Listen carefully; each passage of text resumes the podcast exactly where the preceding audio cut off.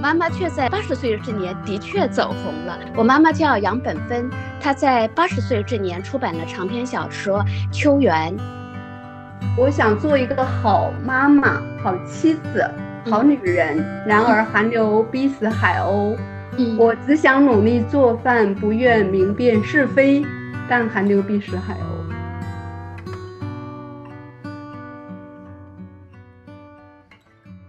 大家好，欢迎大家来收听新一期的《和别人的男朋友一起逛公园》。今天呢，我们所谈及的话题，其实是应该是很多人就是对写作感兴趣的人很感兴趣的一个话题，叫“当我们想要开始写作，什么时候开始合适”这么一个话题。那我们非常有幸的请来了两位嘉宾，一会儿我会一一的跟大家做一个介绍。那么我自己呢是这个播客的原始主播之一，我叫乌昂，我是一个作者。现在呢，我想先有请我们今天晚上的呃第一位嘉宾，他叫张红，希望你好好聊，先来打个招呼吧。好的，大家好，我是张红，文章的张，走红的红，哈哈，我是一名作家，出版有二十多本书，虽然没有著作等身，但至少也超过高跟鞋的鞋跟高度了。我的作品以儿童文学为主，这是因为我十九岁开始发表，呃，发表短篇小说，结果误打误撞进入了儿童文学领域。呃，无论写作还是职业，都在这个领域。我猜大家没怎么看过我的书。简而言之，我没有走红，但我妈妈却在八十岁这年的确走红了。我妈妈叫杨本芬，她在八十岁这年出版了长篇小说《秋园》。此后呢，她以一年一本的速度出版了《浮木》和《我本芬芳》，构成了杨本芬女性三部曲。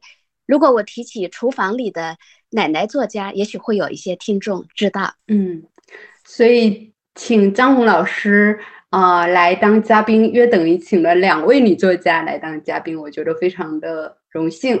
然后我们来介绍下一位女嘉宾。哎，是不是应该不说这个“女”字啊？非常的，我肯定是太紧张了。呃，我们要有请的是思杰，她也是一位。呃，自由撰稿人，同时也是即将成为小说家的一个诗人，你来自我介绍一下吧。大家好，我叫沈思杰。嗯，我应该准确点说是前时尚杂志 撰稿人，但是因为写了这么多年，我突然是觉得写作到底为什么？就是它是你的一个爱好，还是一个你的挣散碎银子的一件事情？我在这过程中有一点迷惑。然后，如果是作为爱好，我觉得啊，之前写的那类的文章肯定是不能够去作为一个叫做爱好的一个写作方法。然后，另外一个就是经历了啊二零年的疫情，很多事情停滞下来，就让我又开始重新想这个问题。结果是无意中在吴王老师的呃激将法的这个激将下，我开始尝试写诗，被吴王老师觉得说，嗯，你可以继续去写。现在我是又在打破我自己的另一个边界，就是尝试写虚构类小说。虽然现在还处在一个烂尾状态，但是我是觉得，嗯，人无论在什么年龄都应该去突破自己。去找一个可以让自己去发掘自己潜力的一个怎么说一个入口？我觉得就是在吴王老师的这个鼓励下，我开始在进入这个入口。然后未来这个黑洞能把我吸进去多少？我能在里面成为什么样的人？我未可知。但是就是因为这个未可知，才让我更有期待，让我觉得未来这个。中年和老年生活都特别的美好，我觉得这是一件特别有价值的事情，也是我当下最喜欢做的一件事情，虽然有压力。好，谢谢两位嘉宾的非常精彩的自我介绍。我发现你们真的是写东西出身的，这个自我介绍直接整理成文稿，可以当做一个很详尽的作者介绍了。然后我们为了这一期节目，因为张红老师是我们第一次啊斗胆请嘉宾，作为一个新播客，不自量力请了这么大的咖，我们就狠狠的钱财了一番。结果那天聊了三个小时啊，我觉得那故事太精彩了。我当时的感觉就是，天呐，我们嗯，我们这一代的女性都经历了什么？所以。呃，今天我们的第一个环节，可能呃，请两位先来回顾一下最早的时候，当年啊，怎么开始接触写作，然后怎么开始呃萌发了，就是成为一个写作者的这个前史。我们把这个过往的经验先聊一聊，然后有请张红，我觉得他真的是很有故事。啊，谢谢吴王。呃，吴王来邀请我的时候，他说，呃，他说这次播客的主题是什么年龄段写作？呃，什么年龄写作最合适？他认为我特别适合讲这个话题。然后我非常纳闷儿。我说为什么我是特别适合呢？他说因为啊我妈妈的缘故，我妈妈在八十岁岁成为作家嘛，这种事情嘛，的确还是蛮罕见的，的确也算一个奇迹。然后我心里想，哇，我现在真的是靠我妈混了。原来我明明是我们家的文一代，我硬生生的把自己混成了文二代啊。刚才我说的，我是十九岁发表作品的，那时候呢，刚刚进入大学，就二年级嘛，就青春期的记忆还非常的鲜明，就心里边呢就贮存了很多的情绪啊，很多的念头啊，一些人物，一些故事，他们都奔突着这个要寻找出口。就我的青春期看上去很很顺利啊，一个成绩很好的学生，老师器重，同学羡慕。但就我自己来说，整个青春期确实非常的挣扎。呃，我不知道有谁的青春期会不挣扎啊！所有的时间都用来上课、演算习题、背英语单词和政治答案，为高考拼搏。整件事情就像一场被迫参加的长跑比赛，腿早就软了，肺部因为缺氧。好像要爆炸了，但还是机械的迈着双腿跑啊跑啊。就是说，我就是一直觉得人的童年和青春期相对而言，就是处于这么一种一种比较无助的状态。这个支撑自我的内在的思想资源不够，于此外在生活也需要成年人的照料。然后同时呢，要去成长为一个独立个体的渴望，又去又会强烈的驱动着一个人，要从那个既保护他又拘束他的壳当中挣脱开来。这个过程一定是痛苦和挣扎的。所以呢，我就把我的那种就是就是非常强烈的一种情绪写成了我的第一篇小说，叫做《白杨树成片的飞过》。他是以一个高三女生内心独白的方式，就是反思了校园中的这个竞争的环境啊，比较模式对人性的损毁呀。这个第一人称吧，所以主人公就是我。他这个跳出了自我保护的这种心理的这种圈围啊，就是微妙的，但又不加掩饰的展现着与现实的格格不入。所以，虽然是很年轻的时候写的一篇作品，但是这个自尊，因为对这个女主人公来说，这个自尊和真诚是这个我所拥有的仅存的力量。所以，这个小说呢，它也就是那种内心的真实啊，以私语的形式剖白了这个脉络，无关善恶，只是复杂纠结延伸。呃，多少有一点赛林格式的真实和嗯，所以我就很好奇，你是高三的时候写的这个吗？高三啊？不是的，你有大二哦，大二，那我能理解。对，高三感觉根本就没有没有可能去写小说了，诗都很难吧？嗯，完全没有可能。高中的时候我在理科班，因为那时候社会上的说法都是学好数理化，走遍天下都不怕。然后我理科成绩也蛮好的，然后大家都会觉得啊，只有理科学不下去的人才去学文科。然后，所以这就涉及到我刚才说的那个内在的思想资源。精神资源不够嘛，所以精神世界是很单薄的，就很会被这个世俗的一些看法影响，就会违背自己的真正的那个比如说天赋所在的那种倾向啊，哈，那种内心所向往的一种东西，你就受这个世俗的影响，就你就选择了一个相违背的，其实是损害自身的道路。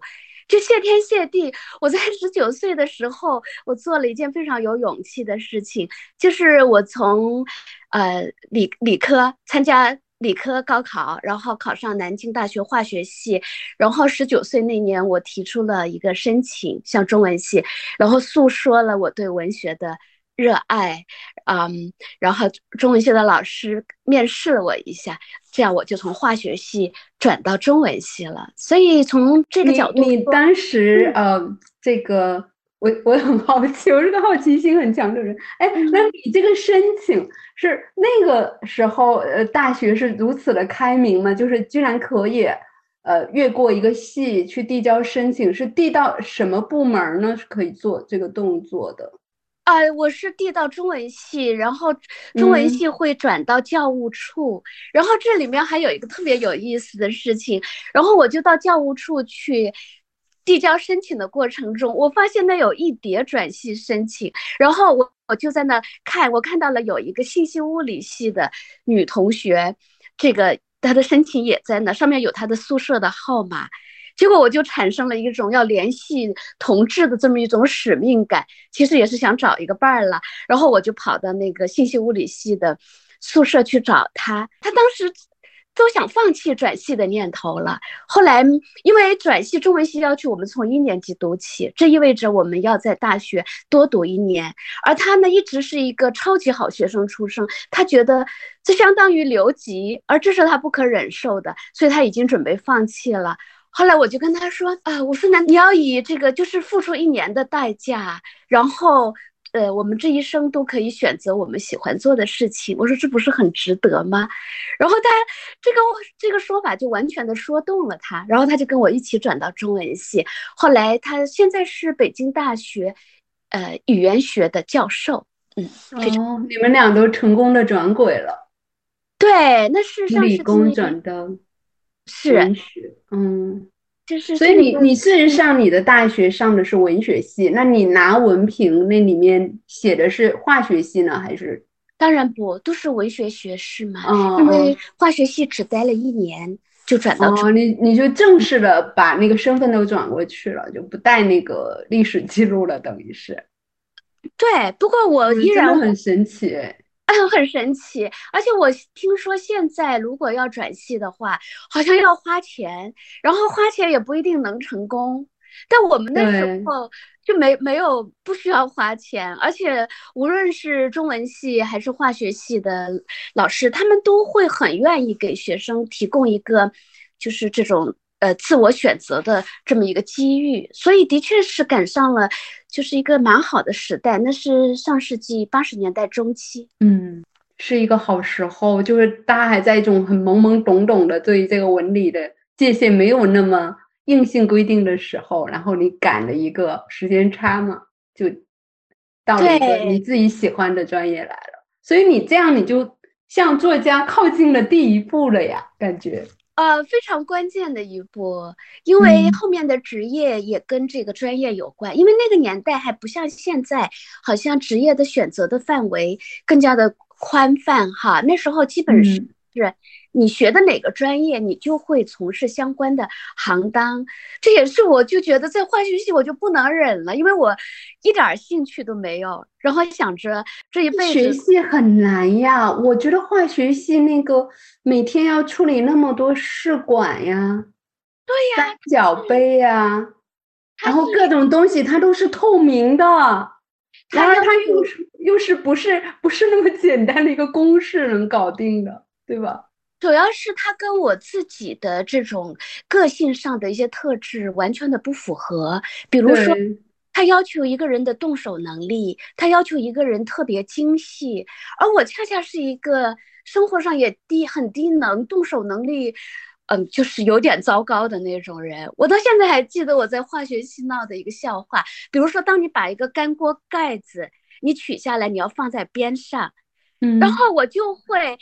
倒着放就是锅盖嘛，你们想象干锅盖子跟一个我们平时用的锅盖也是差不多。它是不是有一个你用手拎的把？这样一个一个圆圆圆坨坨，对吧？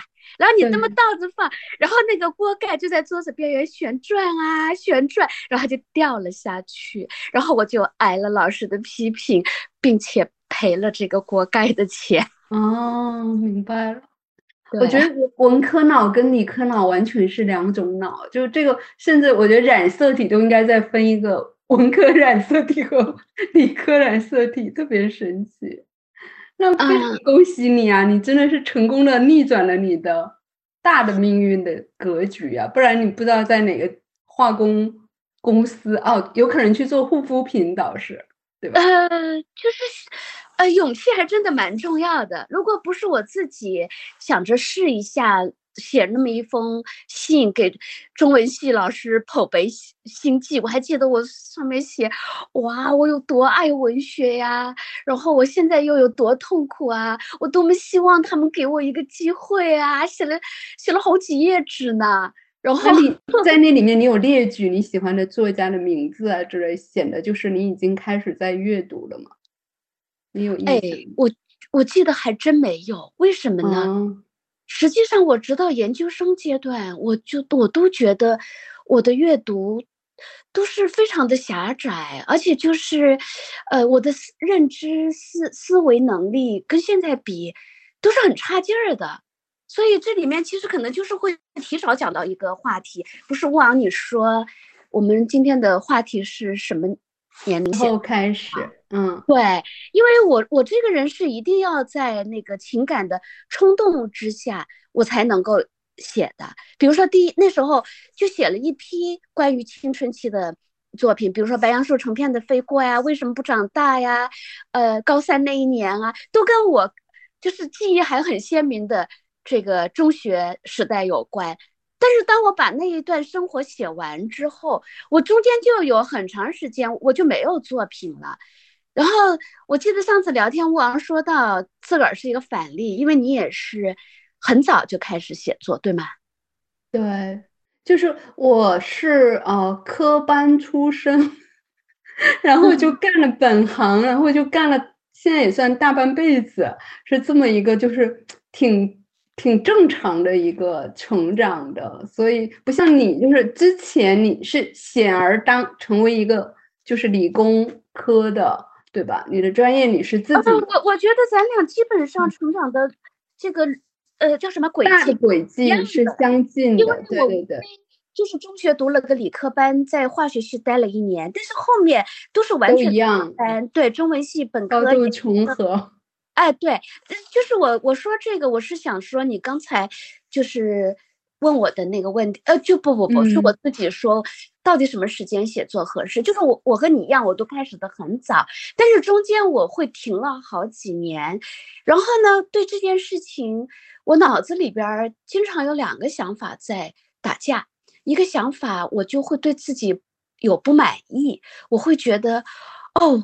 为什么我是一个这么没有毅力的人？写作这件事就是要有毅力呀！我有一个这么好的开端，如果我一直写，我一定现在成为一个你所说的真正的大咖。现在当然不是，但是如果我那时候我就一直努力写，我一定会成为一个真正的大咖。我是这么想哈。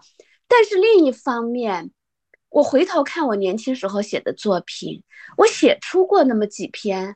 还挺好的东西，比如说白杨树成片的飞过，我到现在为止，我也认为它是一个很好的作品。它里面就是有一句话，就是这个女主人公她老是重复一句话，说我的日子还没有来临，因为她觉得那时候的生活日子不是她要过的，而她觉得她属于她的日子还没有来临。后来包括几十年以后，我有一次，呃，去做一个讲座，我在讲台上讲到这个小说，讲到这句话。后来有一个听众，一个女学生，她就哭了，所以我我就在想这句话可能会引起很多人的共鸣，她甚至也没有代沟，对，所以我写出了一些好东西，但是我也写出了一些我回头看我不愿意把它们收进我的任何集子中的非常挫的东西，这里面就是认知很挫啊，嗯，比如说呃，我写过一篇叫《我和我的》。美国同屋，因为我在大学的时候，我曾经有一有过一段跟留学生陪住的经历，然后那里面就是这篇小说中就是充满了一个，嗯，那个年代的那种被呃非常主流的正统的意识形态灌输过之后的一个东西，所以我没有把它收进我的任何的这个集子当中，呃。然后还有一些小说呢，是在艺术上，我觉得也是就挺单薄的。所以，我另一方面我就在那想，如果我在年轻的时候，我一定逼着自己写，可能我也能发表，但是我也可能会写出很多让现在的自己觉得不好意思的是那个作品。所以，其实我自己也是纳闷的，就是我我并没有到目前我也没有一个答案，就是如果。假设时光倒流，我到底应该做怎样的选择呢？我是逼着自己写，还是我就停下来？那那么这个话题是因为啊，你刚才问我阅读，就是包括阅读，我觉得那时候我也是远远不够的嘛。后来的自我建设，其实也都是靠读书，呃，当然也包括网络这样得来的。嗯。就是张红给了我们一个非常好的示范，就是首先要勇敢的，呃，去奔奔赴自己感兴趣的领域，然后向它靠近。其实像你讲的后半截的情况，在我们现在写作中心的好多所谓科班出身的学生里面也是挺常见的，就是中文系甚至也是读完硕士，然而他就这个写作这个行为，他中间可能会卡顿很多年。可能跟生活有关呢，跟自己心理建设有关，也有可能就是他到了，像一会儿我们来 让师姐来聊会儿，我觉得师姐也是还蛮典型的。虽然做一件跟文字相关的工作，但是我们内心可能呃假定就是那个创作性的工作，文字工作才是真正的文字工作，而类似于师姐之前讲的，他是一个前时尚杂志的。撰稿人，他你内心会认定他是一个创造性的工作吗，师姐？然后我们再聊聊你的过往。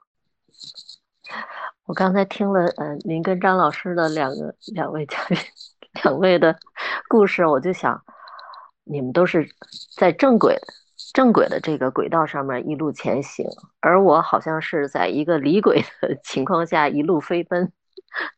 对我，我去做自由撰稿人，其实也是一个非常偶然的一个事情。但是，呃，一开始的时候只是做一点小小的，呃，就是在各个角落里面、边边角角的那些小文章、豆腐块里面去写。呃，我特别有感触的就是刚才两位说的，就是我们这个七零后遇到了一个最好的年代，是因为那会儿纸媒刚刚兴起。很多纸媒就是来需要不同的声音，而且那会儿的发声还挺自由，所以就是有各种你可以，只要你有点巧思，你的文笔还可以，你就有机会去登版面，然后被一些呃编辑看到。然后我就是被时尚类的杂志的编辑从众多的一些什么投稿来信里面发掘出来的作者，就特别的偶然。那个编辑觉得就是这个人写东西还挺有点幽默感的，然后就问我从事什么职业，愿不愿意写一些文章，然后就特别无厘头，呃，各种版面的去尝试触摸。后来我最喜欢写的其实是就是家居装饰，还有带艺术类，而且我之前是学了的是服装设计，所以我在时尚杂志里面还算做撰稿人里面还算是比较得心应应手。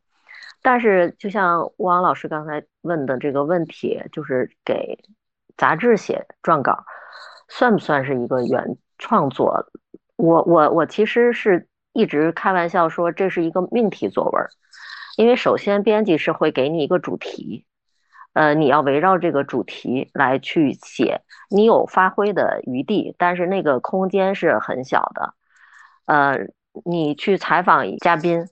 你要写的东西，像我们一般肯定是登那种大时尚杂志的这些嘉宾都是非富即贵，他们是有边界，你是不能碰的。你是要给他们提供提纲，采访提纲十到十五个提纲，围绕这个提纲来做，所以您就知道，就是他的这个创作自由度有多少，其实是非常非常的小，没有太多的自由度。我觉得好像作为撰稿人，最大的自由度就是在开篇和结尾，中间基本上是要按照他们的路子来。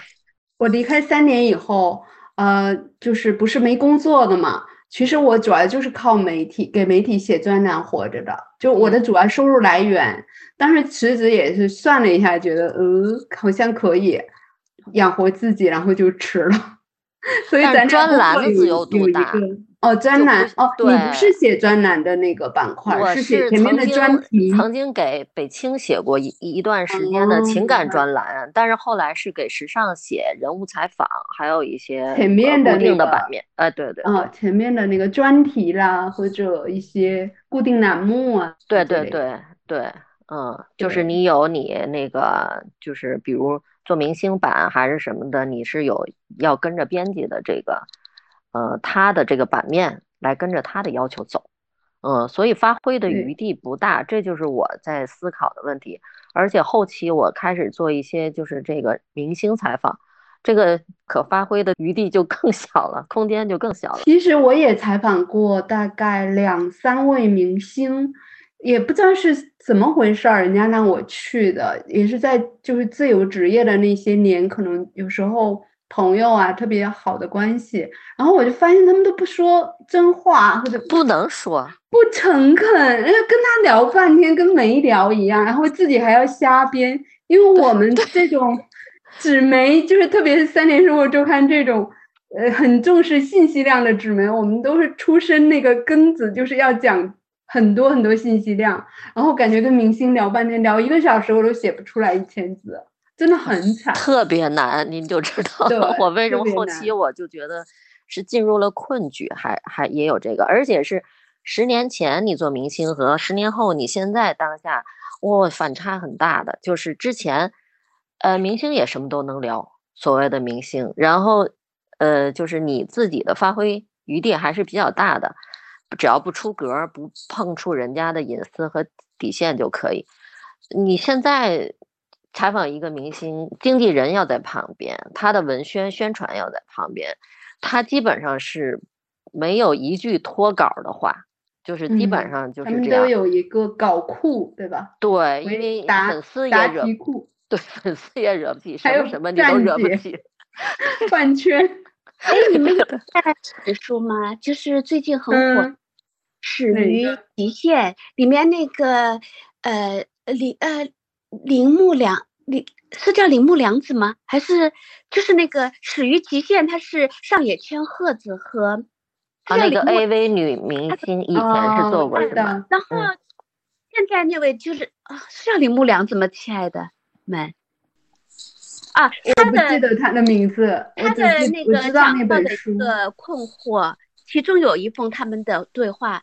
那个书信，他讲到的困惑就跟思杰刚才讲到的一模一样，因为他也是会给那个专栏啊、报纸啊写稿，而且又因为他的比较特殊的经历，那个约稿的就会经常那个话题也会倾向于就是。他的经历那种那个方向嘛啊，然后他如果要容易发表的话，那他就得写那些东西，但是他又自己也会就是很困惑，他觉得这些东西的价值在哪里？他不想写那些东西。后来他母亲在世的时候，啊，就跟他说过，就是特别就是希望你能够有所积淀哈，能够写下为后人那个铺路搭桥的真正能够立得住的东西。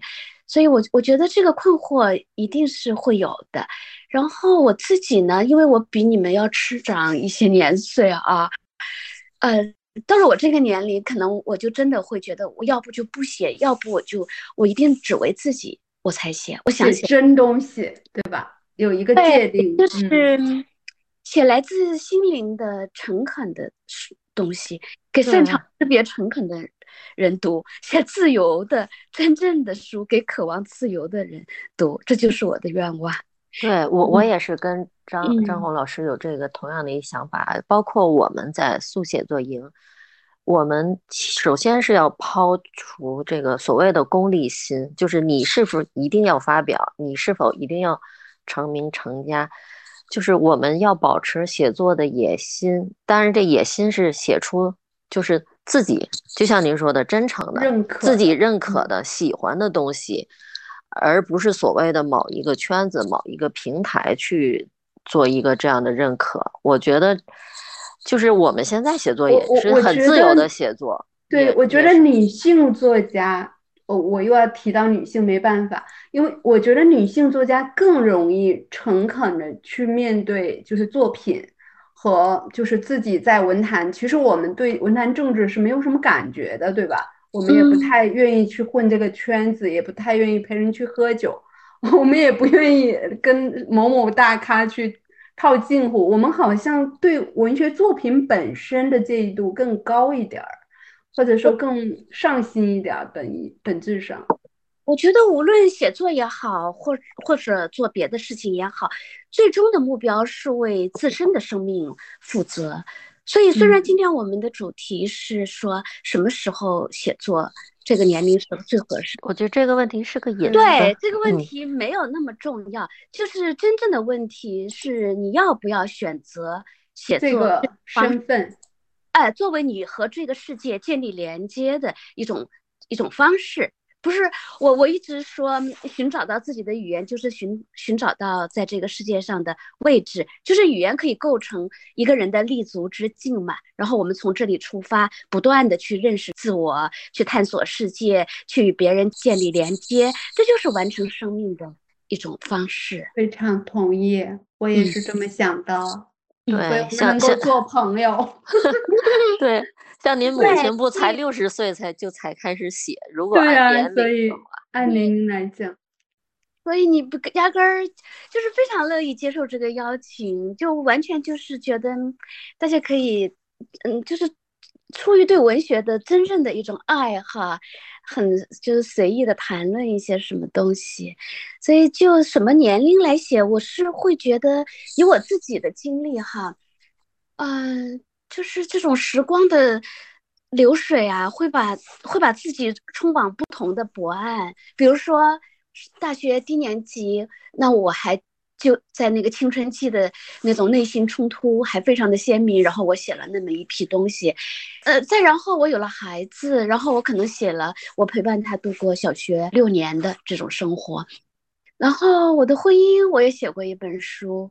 等等哈，就是说，我们每个阶段会有不同的风景，不同的感愧。我我是觉得，你把它记录下来都是有意义的。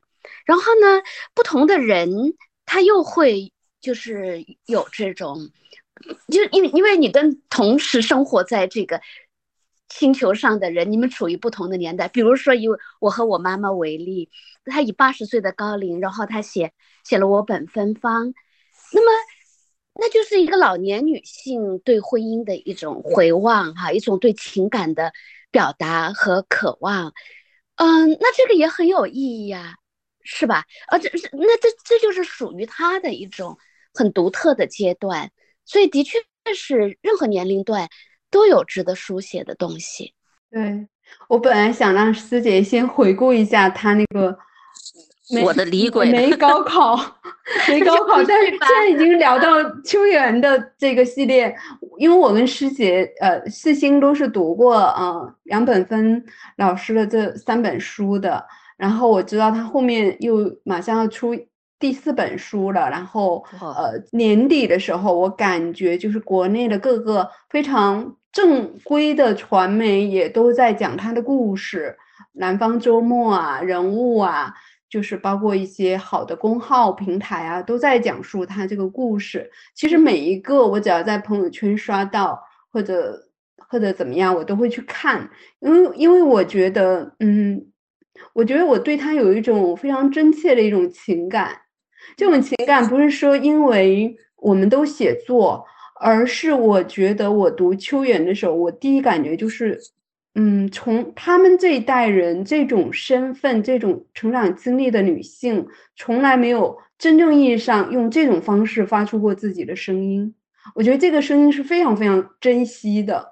而且他在人生的暮年，可能他回望，包括您说的那个婚姻的那一本，我我其实内心是很感慨的。就是他跟我母亲的年龄段是很相近的，其实他们这代人的婚姻真的是 一言难尽，对吧？对，所以就是你刚才讲到他，你很关注我妈妈的写作，然后你也觉得这一这一就是这个年龄段的人，他们就是这种发生是很稀少的，是这样的，就是叙事哈，其实是一种话语权，我觉得当一个人。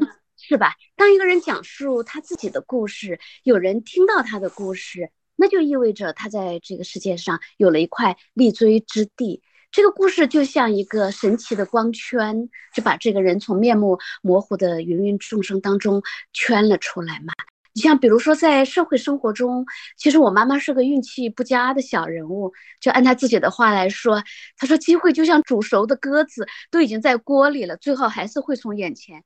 消失掉，对，对，但是 只有到最后，写作给她带来了一个辉煌的命运，可以这么说，奇迹一般的。因为他真的坐下来，而且他真的写了，而且他坚持了大概有二十年，对吧？到正式出秋园，我觉得这本身就是他努力的一个结果。他不是把这个当玩笑，或者说走着看，说要是不能发表或者不能出版，我就不写了。他没有放弃，这是他身上我最让人感愧的钦钦佩，我觉得很让人钦佩。对，因为我们每一个试图写作的人都会知道，你你面对电脑，你面对稿纸，你一个字一个词语的一个句子的往前进，然后这是一段非常孤独的历程，对吧？你也不知道前方等待你的是什么。嗯，你也不知道，他当然不会知道有出版的机会，甚至有这么多的奖赏在等待他。但是他一个人孤独的面对他面前的稿纸，然后就这么走下去。确实前后的他不是从八十岁开始写的，就像吴昂刚才说，六十，六十岁。实际上，如果从八十岁，我觉得他就没有那么多好的作品了。他一年出一本。精力呀，体力呀，对吧？包括他要回忆很多往事，其实也是很消耗能量的。六十岁还不错，还可以。对，是是这个样子的。所以这里面就是，呃，什么时间写作？对，这也依然也构成一个问题。就是当你，比如说，当有一种想法。故事本身在不停的呼唤你，那个情感在呼唤你，但是你你迟迟的没有动笔，它可能就消失了哈。就像呃我自己，如果我在大学那个低年级，我没有写我青春期的故事，你让我现在写，那完全不会是那么回事儿。那如果就像我妈妈，她在六十岁的时候，她没有开始写她的回忆，是嗯，对，写她的往事。他现在八十岁开始，我觉得恐怕也是来不及的。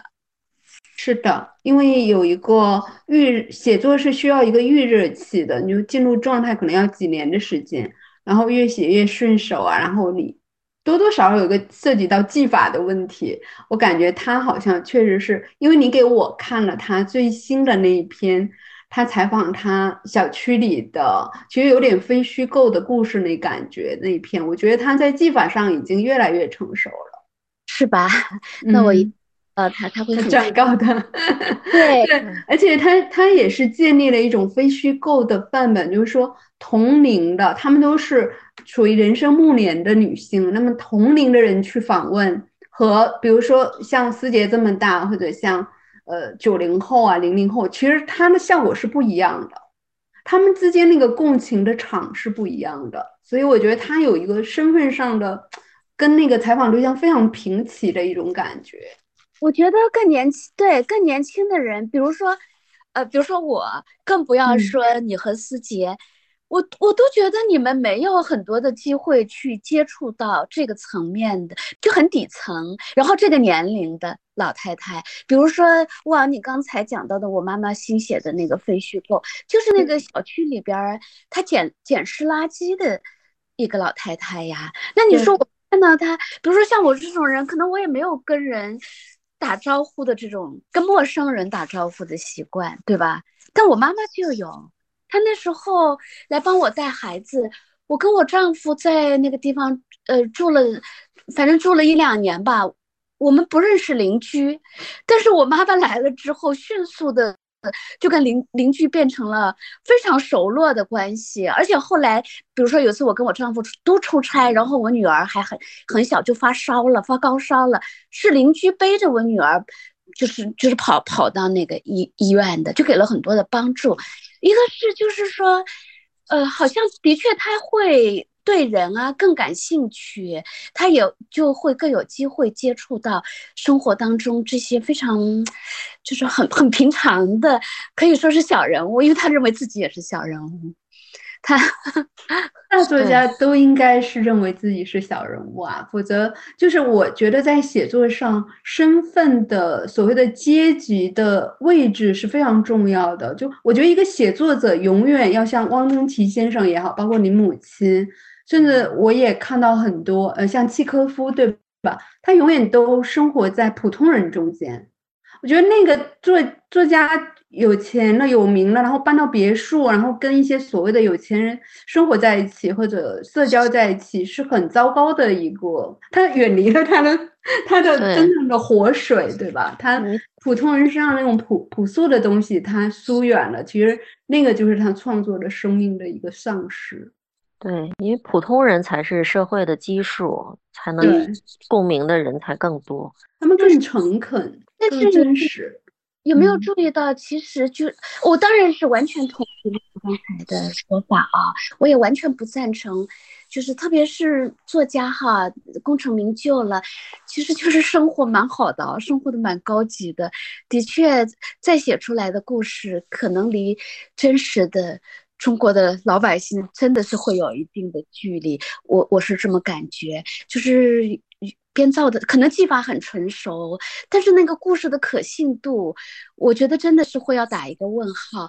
那那可能就是为什么我妈妈的作品会那么的受读者的欢迎？其实我觉得，可能就是她写出了真正的中国人的故事，普通人的故事。然后是吧？这我我自己是这么理解的，嗯，然后这里面呢，就还涉及到，就是他的一个，其实也构成他的优势了。就你们有没有观察到，在生活当中，最终好像会差不多年龄段的人玩在一起。所以就是说，比如说我在小区里，我碰到一个捡垃圾的老太太。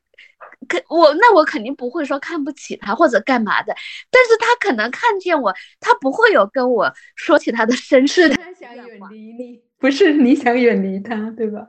他他觉得跟你不可能有像跟你妈妈那样，就是没有平等深入的交流。对对，这个契机不存在，我感觉存在。对，嗯，对你说的这个，因为我现在生活在云南为主，其实我跟我。我也有这种汪曾祺本能，这这不是跟他学才有的。因为我我特别喜欢跟，就是我们小区附近，比如说开米线店的、卖水果的、卖什么呃酱，他们叫良品，就是那些熟食的这些老板、小老板们，其实是小老板，然后就很喜欢跟他们交往。我觉得跟他们在一起很轻松，而且确实像你说的，就是我会倾向于跟我年龄相近的女性。对吧？比如说她也是个七零后或者八零年头的这样的，因为好像有一种有一种默契，就大家可以聊得很深，而且他他们也会随着时间的 流逝，我跟那个米线店老板就混得很熟，他就把每天把就像我直播他的婚姻的 今天发生了什么，然后明天我打算干什么，然后他把他的所有这种婚姻里面的困扰啊。这些嗯不太容易向他身边人去讲的，我像一个外来者，像他的一个树洞，而且一看我也是挺，就口风挺严的，所以他超细的，我什么都跟我讲。然后我最近写好的时候，我有点就是我转移了他的那个角色啊，那种我没有去讲他的隐私，呃，就很直接的。但是我我觉得他成为我小说人物的契机，是因为我们俩有很多很多深入的交谈。这个交谈就是我真的是对他的那种生活很不熟悉的。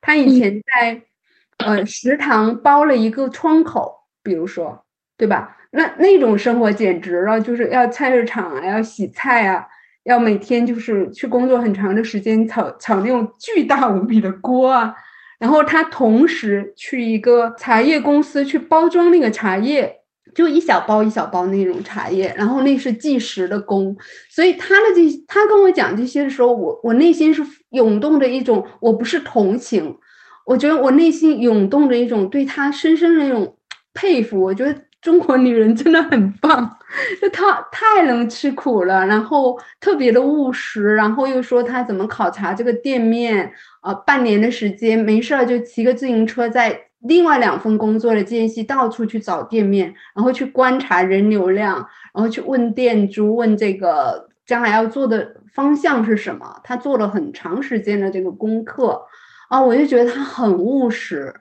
而且他后面这个电视，我是看着他慢慢开起来，就还还不错吧。那个流水，会觉得他人品起了很大的作用。我我能想象，我最近有一个感触，因为我最近为了看我妈妈，我回了好几次，就是江西了，在南昌，然后我也因此，呃，就是接触到我可能我自己个人生活中不太会接触到的人，然后我发现他们每一个人，你。你你跟他深谈下去，他们都是一本书，所以我我觉得真的是我们太不缺乏素材了。我觉得我至少我自己缺乏的就是写作的一种一种毅力、一种意志力、一种强烈的愿望，就是我想把一种人生写出来，因为这个肯定是要要付出的。然后我有安于我自己，就是安于我自己的安逸的生活。我一想到这个，呃，我我要为这个故事，我要消耗的我的时间、心情，嗯，精力，我我就却就是望而却步了。但是我妈妈比我，呃，我觉得让我钦佩的就是她会比我更能够吃苦吧。他他一听，他就会愿意写下来。他最近就是最近他在写的一个东西，还不是刚才说的捡垃圾的老太太，是另外一一位也是小区女性的故事。这个故事怎么来的？他走。他们以前在小区里也见过面，但是大家没打过招呼。有一天呢，他们在一个小路上狭路相逢，然后那位女性，她是一个六十八岁的女性，她就露出了一个微笑。然后我妈这个人是一个蛮喜欢跟人打招呼的人，她就看她看见对方跟她微笑了一下，她就马上说你好。然后对方说哎呀，激动的不得了，一把抓住她，说哎呀你好你好，我早就想认识你，可是我怕你不理我。然后我妈妈说：“哦，我也早就注意到你，我还怕你不理我呢。我是一个老太太呀，别人都不太喜欢理老太太的，所以他们都怕对方不理自己。太可爱了吧？结果他们现在成了好朋友。然后这个人就希望我妈妈写出他的故事哦。他说：真好，你一定要用我的真名。哦，他居然授权了真名，然后经历都是真的，都是真的。而我妈。”不敢用他的真名，就怕那个引起什么困扰或中的麻烦吗？有是，嗯，所以你看，人渴望诉说，哎，渴望别人听到自己的故事，哎，是的，嗯，思姐也是非常那个成熟的一个女性，然后在你的生活里面，因为我知道你也是跟张红一样，不像我，我是孤家寡人，我是一个。嗯，追求自由的另类。那你们其实师姐也是在现实生活中有家庭啊，有小朋友啊。然后小朋友据说去年连我都知道上大学了，所以你现在开始要重新回到一个就是认真来写作的一个状态了嘛？以前你做家务会花掉多少时间呢？比如说，我我觉得其实我基本上算是一个半职业家庭主妇了。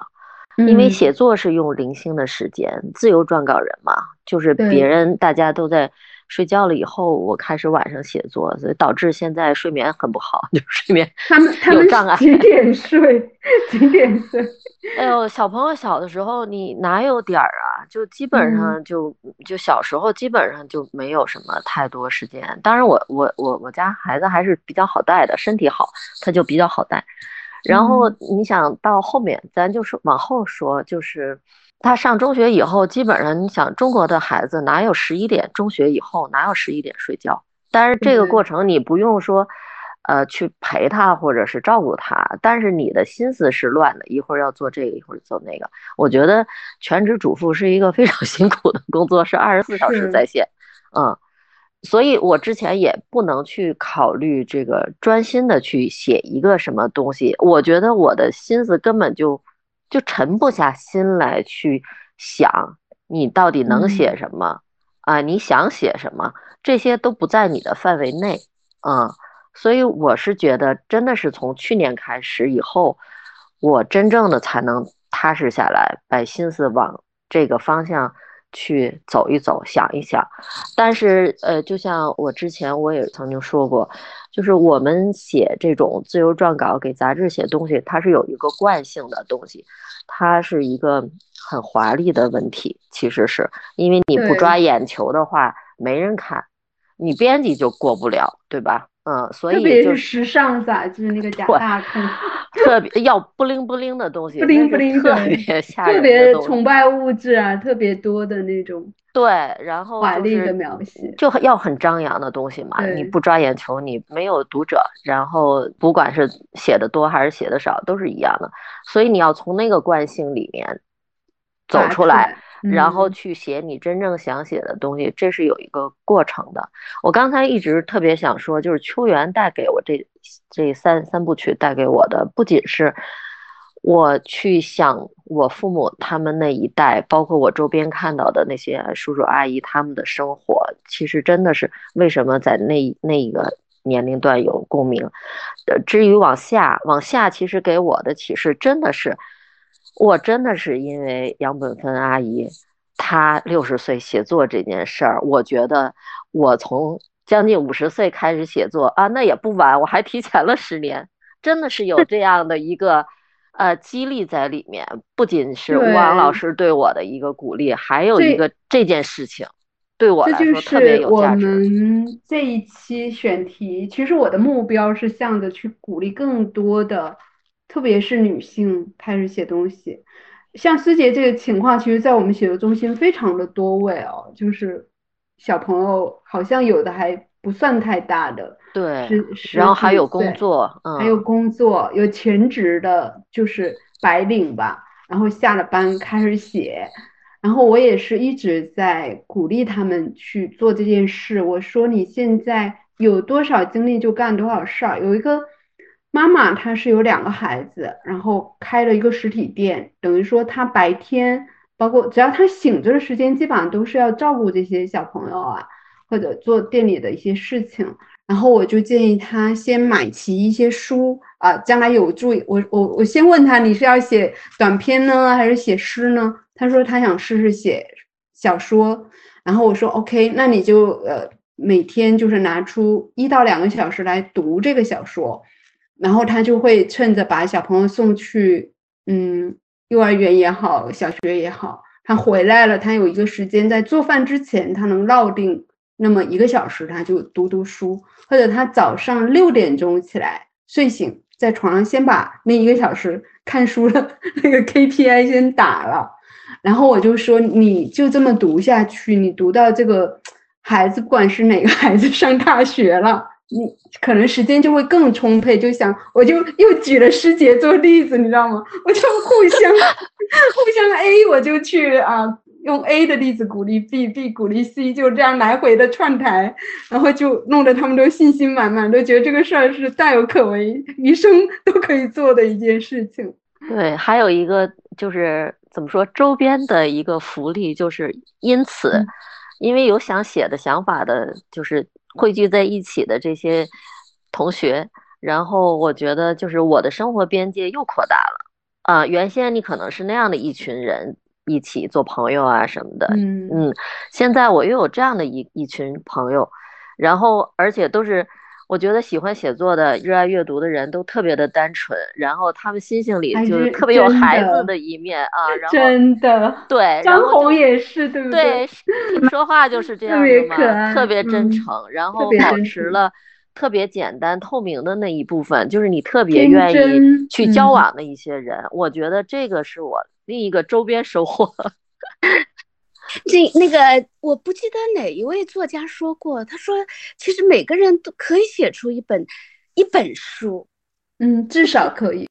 对，但是可能一本以上，那就需要一种专业性的一种训练哈，阅读啊，毅力呀，之类的哈。对，我我刚才没说完，我就说杨本芬阿姨这个事情，她鼓励我，其实也是因为她是非科班出身，刚才在说的还没说完，所以就是我们这些非科班出身的人，你有没有可能去写你想写的东西？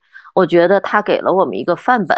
虽然他写的是一个非虚构的小说，是是一个写实，记录自己的一生。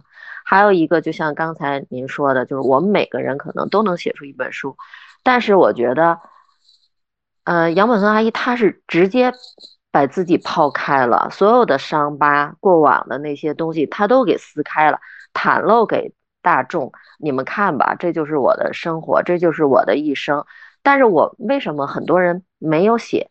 就是因为我们害怕触及这些东西，可能是不愿意给人家看到。就像刚才您说的那位阿姨，愿意用本名来说，你就写我的本名，特别勇敢。我觉得我们哪怕我们现在在做就是虚构写作的练习，我有时候都会在想，哎，别人会不会把这个东西对应到我生活里面？他会怎么看我？我们现在都要去除掉这些呃顾虑。才能去让自己写的时候更顺畅。我觉得就是那个《秋园三部曲》给我提供了很多思考的角度。对对，嗯嗯，刚才思杰讲的也让我想到两个思考的问题，一个就是所谓的科班出生，就是中文系出生，然后也一直有作家梦，这个这个科班到底是好还是不好？我我我对这个我也没有答案，因为呃，就我自己来说哈，我我在秋园的后记中说到，我自己虽然是作家，但是。我好像无无时不在写作瓶颈当中，因为你读的很多，然后你对文学也建立了一个很高的标准，然后那个落笔的时候，如果你觉得你的准备的不够充分，你的思考不够深入的时候，就连下笔的勇气都没有。我我我是这样的，但我妈妈她反而就是会有一种无知无畏的，她不不想那么些，呃，这个深度怎么样啊？他是不是？呃，概括总结了某一种现象啊什么的，他完全完全不会这么想嘛，他只是想把他生命当中他印象深刻的一些人和事，一些情感把它写下来。所以从我我不知道这个科班带给呃我的是好还是不好，但是我也并不是说科班就一定不好，因为我觉得科班还带给我的这种。呃，分析的能力呀，理性的能力，我觉得也是写作中需要的，而且这个方面我还是对我妈妈有有所帮助的。比如说，她的跟我讨论她的呃作品的时候，对剪裁呀，对最后的这个人物的落点啊，我都会给给到她建议的。所以，嗯，我我我不知道，就是呃，科班。到底对写作是一个呃拘束呢，还是一个助力？我不确定哈。然后第二个就比较简单一点，思杰给我的印象就是，的确写作它是一个勇敢者的事业。如果你没有足够的勇气，就不如不写。我我这么认为。当时我也是对我妈妈这么说的，我因为他他也会有过一些顾忌的，然后我就是。嗯，如果你你就是你没有勇气把你自己剖开，那你的作品就没有价值，那你就不要，那你就宁愿不写。我迄今也这么认为。嗯，就是读者他是能够感受到的，这个作作作者他的真诚的程度，嗯啊，很多对吧？然后所有的思想，难道？不是都已经被说尽了吗？我觉得我们的前人把人类的思想能够达到的一种高度，基本上都够到了。而文学的价值和意义在于每个人他所拥有的感受体验和表达这种感受体验，他的方式不一样。那么，而你不特别深入的探索你自己，你就没有办法写出这个独一无二的。你属于你的文本来，嗯，说到这个科班的问题，我就是跟张红有很多类似的思考，因为我是非常非常典型的，读了九年中文系，没有博士啊，因为当时那个复旦的，我是复旦中文系毕业的，那复旦的那个九一年上学的时候，呃，先送我们去军训，在大连陆军军事学院，听起来就非常的威严。那个地方待了一年，所以我们本科读了五年，然后研究生我读了四年，因为第一年我是试读生，就当时不知道奇奇怪怪的一些情况，然后呢，就整个九年读下来，我感觉自己都快瘫了，就到呃读研的第二年，我。就是莫名其妙开始写诗，但是那之前我都觉得我不可能去当作家的，我不是那种有作家梦的状态。但是我很想写小说，是说做一个业余爱好，而且读过很多小说，就想练练手，看能不能写。就是对这个事情有一种好奇，但是也不至于说我要靠写作这件事来谋生。还真的是师姐讲的，就是后面这个胆肥了，就完全是因为纸媒时代有工作机会，对吧？就是你发现能够靠你的笔杆子活下来，然后同时，呃，去做虚构文学的尝试和创作，那个是一个时代给予的机遇。我觉得再找个五年，甚至三年，那个机遇都是不还不成熟、不存在的，就赶上那么一个卡的那个点。所以我就自己觉得非常的感谢紫梅时代给了我一口饭吃，然后 这是实话哦，因为你要不是从三年出来，谁会来约你写专栏，或者谁会把你当回事儿，对吧？而且我三年生活周刊那份工作早的时间，你可以想我当时心有多大。我研究生马上就要毕业了，我到六月份我都没找工作，七月一号集体滚蛋，你知道我给。三年递简历是六月上旬递的简历，六月十几号，三年给我打个电话说下周你来那个面试吧，哦，我就去了。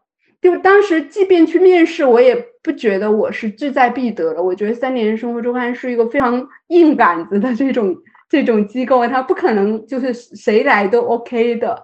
所以我就是我现在已经完全回忆不起来为什么那？之前我没有去找工作。是 是什么原因？我完全就是失忆了，嗯，肯定是有一种青春期的那种莽撞吧，就觉得自己啊已经开始写东西了，然后身边全是诗人，然后有一种幻觉，因为呃，我们当时写诗朋友全部在过一种低成本生存的一种状态，就一个诗人可以两三百块钱过一个月，很多，然后我就觉得嗯，maybe 我也可以。也许我也那个年代有一种幻觉，真的是低成本，所以因为成本生活成本低，然后压力小，导致你发生了一种新的幻觉，就是说，那我就先在社会上就是这样随心所欲的不上班的那个状态去生活，对吧？嗯，虽然你说很有趣。虽然你说是这个时代纸媒这个发达的时代把你逼到文学这条路，但是我对你的感受，我觉得你一定会走到这条路上来的。而且我觉得那个九年的时光，你还是从中我觉得有很多的受益，而且他们也并没有剥夺你的感性的一部分。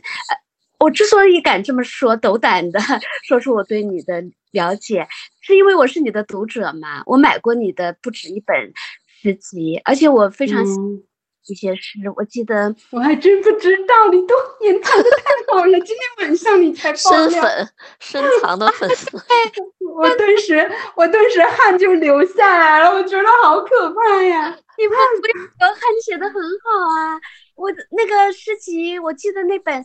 是叫让我，那么我来说，还是叫什么？干脆我来说。干脆我来说，就在我们家书架上。然后我记得我印象特别深的是一首那个《亲爱的》，后来我看到也有公众号也转转这首短短的时候，但是简直动人的要命。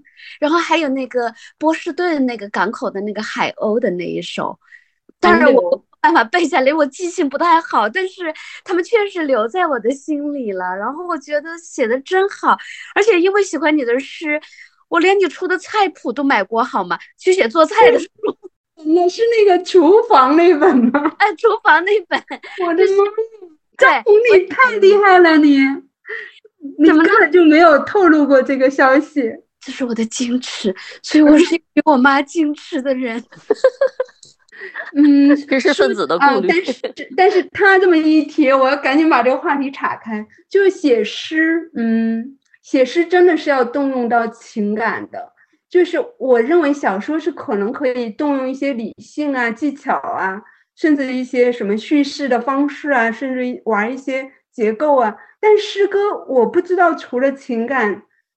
为原动力之外，还有别的什么？所以张红说他喜欢我的诗，肯定是因为里面动用了很多情感的因素啊。那那你现在能背一下《亲爱的》那首吗？我记记记得只有四句。亲爱的，是那个，我希望有人给我写封信吧。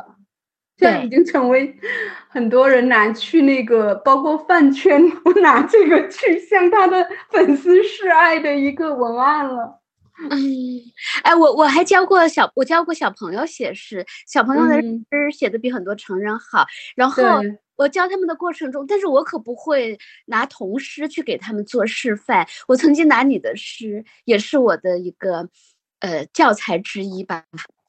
嗯，就是我希望有人给我写封信，开头是我最亲爱的。哪怕后边是一片空白，那也是我最亲爱的空白，就很适合给小朋友听了。我觉得有点不好意思，怎么能在这搞这个环节？海就是你写那个波士顿海鸥的那首寒流是吧？我希望呃，我想做一个好妈妈、好妻子、好女人，然而寒流逼死海鸥。我只想努力做饭，不愿明辨是非。但寒流必是海鸥，这好像也是我唯一能、唯二能背的两首短诗。女女人读第二首是非常有共鸣，很多女性。对，嗯，确实对。刚才想说老师说的那个，王老师说写诗一定是要情感推动的。我现在转成尝试去写。小说其实我也是觉得，就是我这个年龄纯依靠情感去推动诗歌写诗歌，我觉得这个东西真的就是只能是对靠不住，而且是可遇不可求的。呃，我可能是就泛的大爱里面，我能找着一些情感的推动，但是在那以前年轻时候的那个小爱里面去找，我肯定没有了。这个东西很现实。因为你你已经经历过这么多了，你还局限在那个里面，你就你自己都觉得很可笑，对，所以很很困难了。我觉得三十岁左右还能还能非常旺盛的荷尔蒙，但是四十五以上真的很难了。而且就是纯激情出发，就不再往深了去想的那种也很少。就是你有时候想想这个东西有什么可写的，然后你就放下了，就不像年轻的时候，我什么都能写成诗。这个就是两回事，嗯，确实是，特我我这点也挺有感触的，所以我就倡导，就是想要写作人既会写诗又会写小说，因为小说啊诗歌不可预测，不可稳定产出，然后你写不出诗的时候，你就去写小说，这样的话你保持每一天有一个稳定的工作状态。我我大概就这么估想了一下，其实我自己也不是非常的稳定。我现在诗也写的很少，但是大概也就是二三十首一年的样子。我觉得一一个月能写出一两首诗就很厉害了，对吧？因为您最近正在专注于绘画，对，画画又吃了又是一个大坑。我的妈呀，我再也不能开坑了。就谁拉我要什么跳弗拉明戈，这不可能。比如我 什么跳舞，不可能，我不要再开坑了。张红有在开什么坑吗？赶紧聊聊。哇，我又在开坑吗？我的百分之八十的精力都放在学英语上，哦，那也是一个大坑啊，一门语言。这个语言简直像一座大山，你你这个要求无穷无尽的精力和时间，所以就，哎，我觉得那个科班出身对我倒是还是蛮蛮有影响的，就是有妨碍我指。就是这个妨碍好像超出对王的，就是我会很长时间，我会觉得自己没有准备好，我就觉得非要有勇气、有思想深度的时候，才敢真正面对我的题材。但是这个勇气始终没有来临，所以就没很久没 写什么东西了。所以被吴王拉进这个拉进这个坑里，跟思杰他们一起，也许我也会更有动力一点吧。不过只是 maybe。我现在其实一直是处在您说的，就虽然我不是科班出身，但是因为我觉得鉴于我的年龄和阅历，我也要有一点 深度，对吧？所以我就觉得这件事情我写的为什么？就是还有一个就是传统教育造成的一个很恶劣的影响，就是你一定要知道，要觉得自己写的东西有意义、有价值。这个东西其实也是一个很大的下笔障碍。我现在不停的在推翻自己，也是有这个问题，这个都是都是要克服的。我这个问题蛮严重的，因为我我就是一个挺严肃的人，然后我可爱追究意义和价值了，这就使得我的落笔变得非常的困难。那我可能是用一个理工科的思维去计划我写作的。我每年，比如说我今年要完成什么，呃，两到三个中短篇，然后要给什么，呃，两个新出的书啊，推广推广，给谁寄书，然后，然后还有下半年有诗歌。今天还在跟就是普瑞他们请我给他们另外一个译者，不是我译的，就是呃。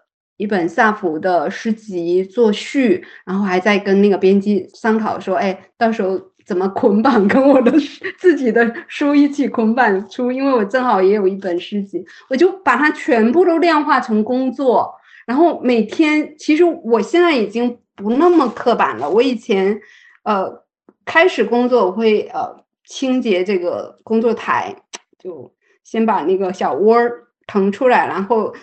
呃，在电脑面前一定有一个小纸条，就是这个纸条是我最近的工作量的一个一个清单，然后每完成一个我就画一个，然后我会非常硬性的规定说，今天这个事儿没干完，我就不可以去放纵欲，就是比如说去看个电影啊，刷个剧啊，或者出去吃点什么，散散步啊，就我硬性的要求自己，某某一天要干多少事情，我才能把这一生我就是这么过来的。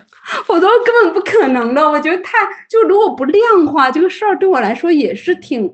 如果要去追究意义的话，其实没有意义可言，就是无穷无尽的版面啊、坑啊。然后一本新书一出，哦，你的天呐，我觉得少出点书吧，真的挺累的。就每次出书这个宣传的时候，我都觉得这么冷门的书有什么好宣传的？但是搞来搞去还是得给朋友寄啊，还得帮着找嘉宾啊，就是一堆，就肯定。我我听你描述你的呃生活和写作的状态，我觉得你是一个职业作家的这个行为方式。对我也是这么想的，刚才我是吧？嗯。可能就是很刻板，很非常非常刻板，没就是没有职业化，就是我们还是抱着这种业余的，嗯，这这种心态。我我女儿批评过我的，她说作为一个作家，你真的太不职业职业化了，太就是太没有这个专业写作的这种精神了，嗯。就是我记得那个门罗他的描述的状态，就像强迫症一样，一天一天一定要写多少字儿，一天要走四公里。我觉得跟吴昂描述的自个儿的状态就蛮像的。对，我会详细到就是说，如果我在最近在写长篇，写长篇简直就是我人生的大事儿。我那一年我都一个人都不会见。就如果我在写长篇的这个进程中，我是不可以闻到生人的气息的，就他那个肉味儿，我都觉得很紧张的。就约个朋友吃饭呀，然后或者去谈事情，我任何事情我都不谈的那一年。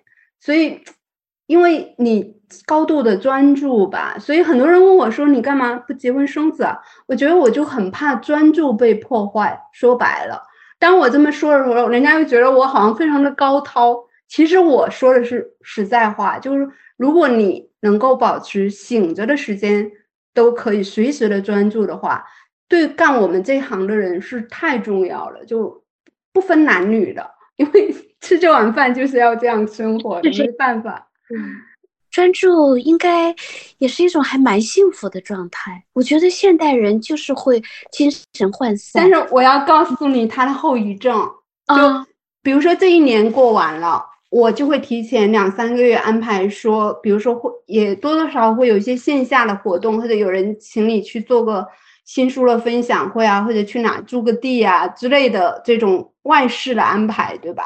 我会提前的把这个事儿定好了。我去的那头三天到甚至一个礼拜，我是时刻处于那种社牛的状态，就一直在狂笑，一直在讲笑话，一直跟每个人套近乎，一直在搭讪，就有一点像那个精神病、精神病的一个状。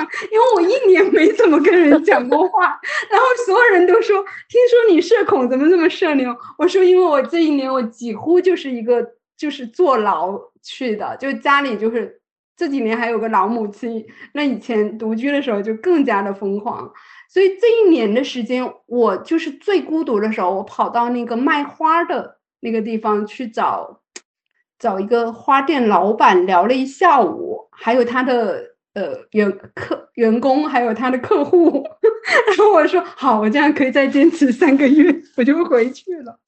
我还不敢找一个我认识的人，我怕，我怕那个朋友的气息又扰乱我的心情。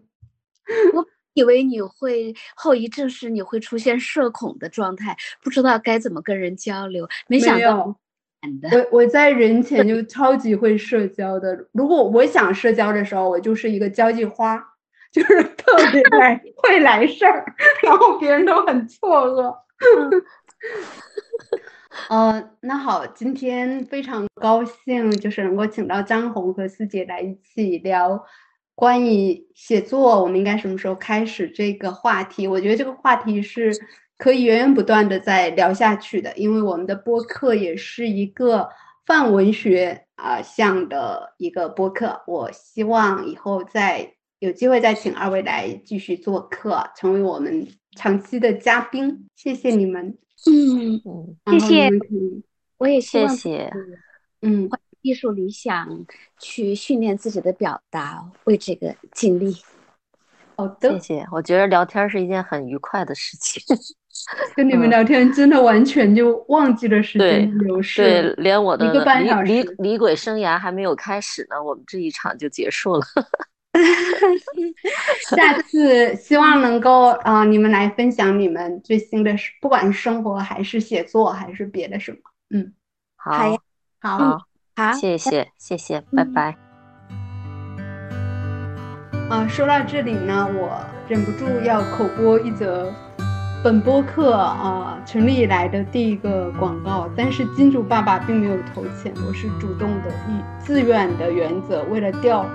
真正的金主，然后这个是呃普瑞文化出的一个写作课的系列，因为我们这期其实也聊到了写作，然后其中呢，嗯，包括了写作这门手艺，普林斯顿大学写作课这书妥妥的在我书架上摆了很久了，并没有读，但是我翻过，我觉得确实还不错。